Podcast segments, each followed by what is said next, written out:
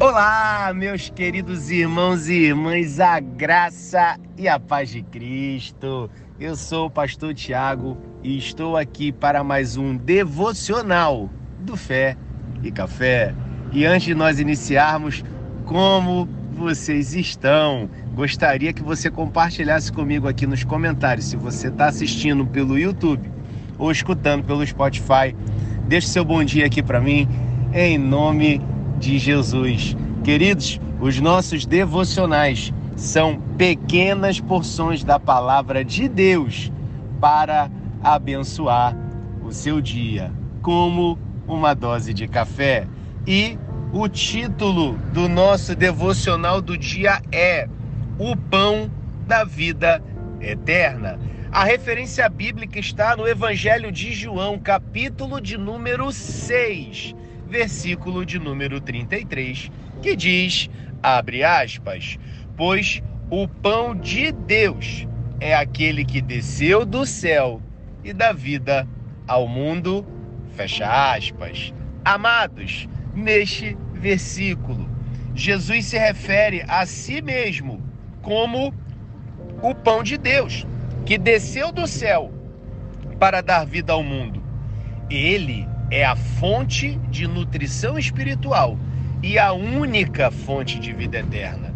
Assim como o pão é essencial para sustentar o nosso corpo, Jesus é essencial para alimentar a nossa alma. Ele oferece vida eterna, suprindo nossas necessidades espirituais mais profundas. Que palavra abençoada, não é verdade? E eu queria te convidar nesse momento a curvar a sua cabeça e a fechar os seus olhos para que juntos possamos orar em nome de Jesus Cristo. Senhor Jesus, obrigado por seres o pão da vida que nutre e sustenta a nossa alma. Ajuda-me a buscar em Ti a verdadeira satisfação espiritual e compreender a profundidade do teu amor que oferece vida eterna. Nós cremos nisso, em nome de Jesus. Amém. E antes da pergunta reflexiva, eu quero lembrar que se você ainda não é inscrito em nossas plataformas de comunicação, apoie o nosso trabalho clique nos links que estão aqui, se conecte conosco em todas as plataformas de comunicação para que todas as vezes que postarmos aqui alguma coisa, você consiga nos acompanhar em nome de Jesus. E a pergunta reflexiva do dia é: como posso nutrir minha fé diariamente com o pão da vida, buscando a presença e os ensinamentos de Jesus para sustentar a minha jornada espiritual. E como essa compreensão influencia a minha perspectiva sobre a verdadeira fonte de vida e satisfação. Amados, medite nesse devocional, reflita sobre essa pergunta, permita, esteja aberto que o Espírito Santo ministre sobre o seu espírito.